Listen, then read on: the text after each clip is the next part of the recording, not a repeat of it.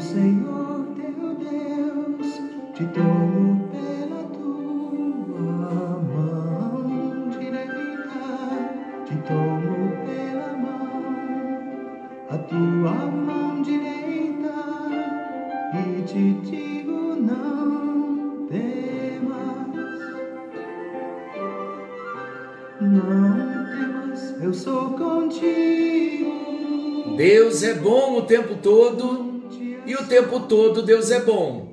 Graça e paz, meus queridos. Estamos juntos em mais um encontro com Deus. Eu sou o pastor Paulo Rogério e com alegria estamos partilhando a palavra do nosso Deus. Estamos conhecendo Jesus no Evangelho de Marcos e já chegamos no capítulo 9, versículos 1 a 8 e o tema que começamos no encontro anterior e vamos seguir agora é galgando o monte da comunhão. Galgando o monte da comunhão. Nós lemos em Marcos 9, 1 a 8, a passagem maravilhosa em que Jesus leva consigo Pedro, Tiago e João e ele sobe ao monte, e ali os três discípulos viram a aparência de Jesus mudar. A sua roupa ficou muito branca e brilhante, mais do que qualquer lavadeira seria capaz de deixar.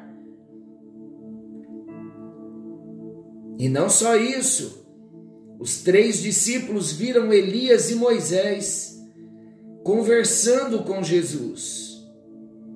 Esta foi uma experiência gloriosa, Jesus manifestando de fato quem ele nunca deixou de ser, Deus.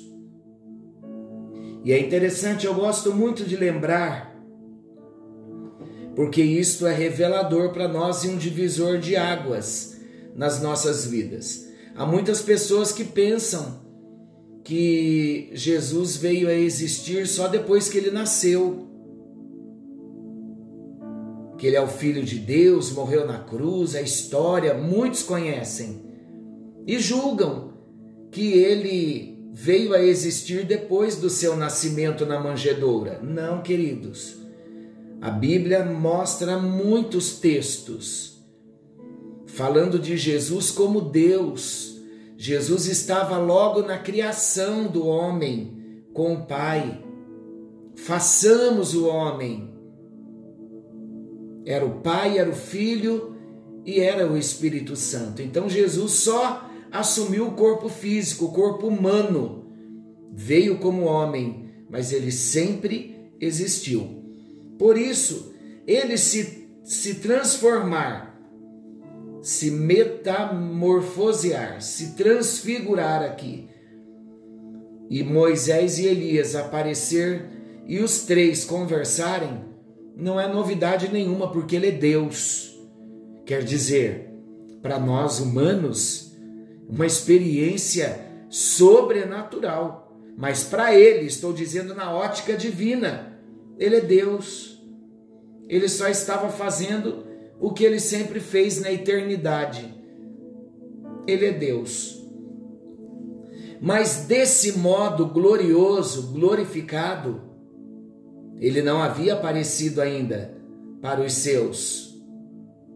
E Pedro, Tiago e João teve o privilégio de ver Jesus transfigurado, manifesto em glória, num corpo glorificado. Falamos no encontro anterior que Deus não tem filhos privilegiados. Mas se estivermos atentos, vamos buscá-lo mais intensamente. Vamos valorizar a intimidade e a comunhão com o Senhor. Aí sim, dedicando um tempo, uma atenção especial com a nossa vida de oração, nós vamos conhecê-lo na intimidade. Vamos ao segundo destaque. O segundo destaque, o primeiro foi pagando um preço para subir há um preço. É o preço da busca, é o preço da renúncia, é o preço da dedicação, é o preço da valorização. Agora, o segundo destaque, dentro desse texto mesmo, de Marcos 9, 1 ao 8, o segundo destaque, mudando o foco da morte para a glória. Esteja bem atento aqui. Vou trazer alguns ensinamentos bem preciosos para nós.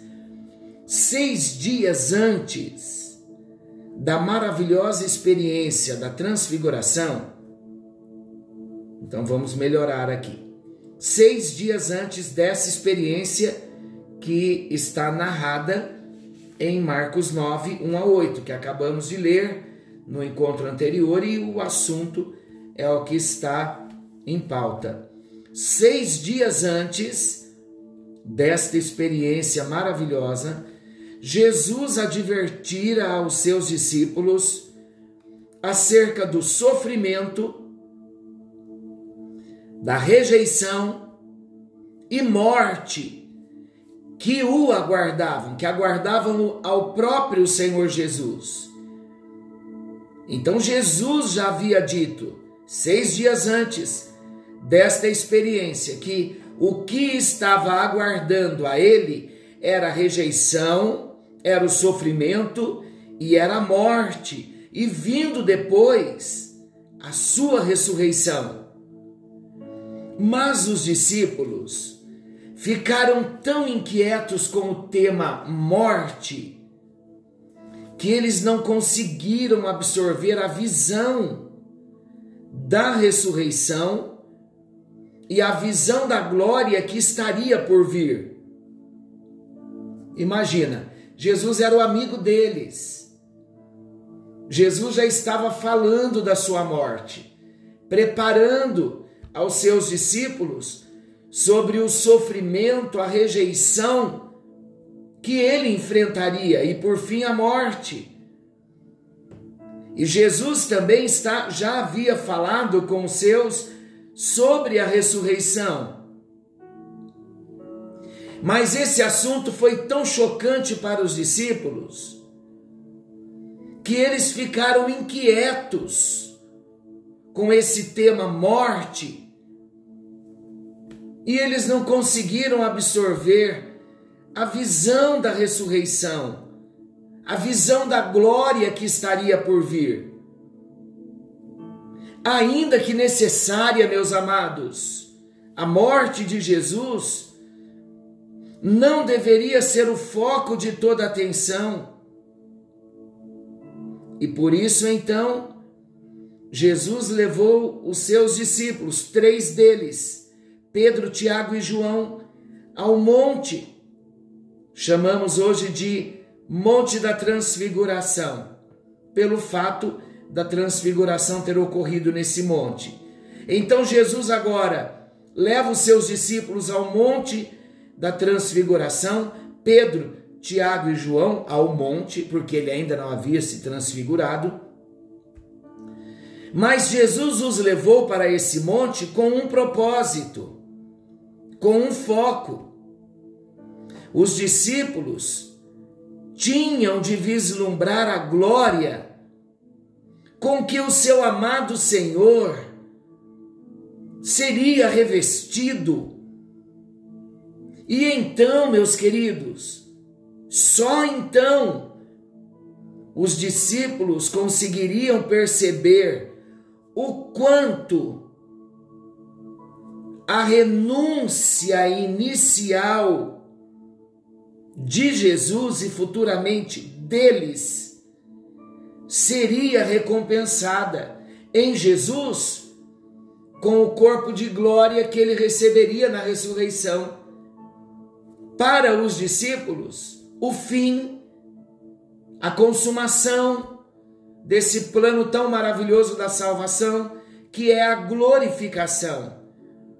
Jesus não queria que os seus discípulos tivessem os olhos somente para o preço a ser pago, porque Jesus sabia, meus queridos, que a visão da sua morte na cruz, de todo o seu sofrimento, seria uma visão traumática.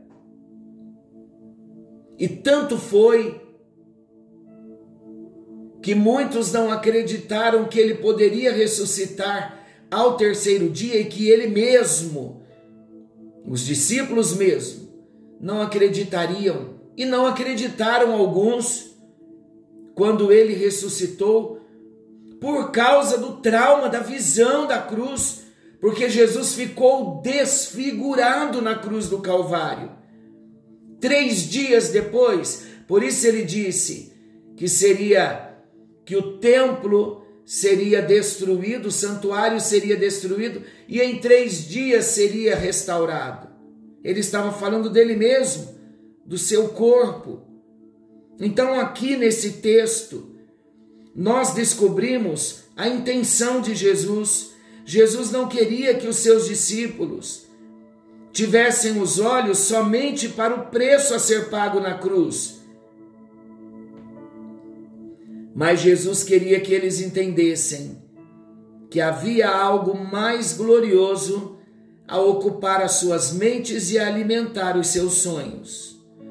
Agora, com base na visão que os três discípulos, Pedro, Tiago e João, tiveram no Monte da Transfiguração, agora sim eles estavam prontos para enfrentarem reinos, feras, perseguições e tudo mais, porque eles conservaram nos seus corações o quadro da chegada do reino de Deus com poder. A visão, queridos, que os discípulos tiveram no Monte da Transfiguração, a palavra hoje, na unção do Espírito Santo, para cada um de nós. Embora nós não estávamos lá, no Monte da, da Transfiguração, não estivemos lá, mas nós cremos que a Bíblia é fiel e verdadeira.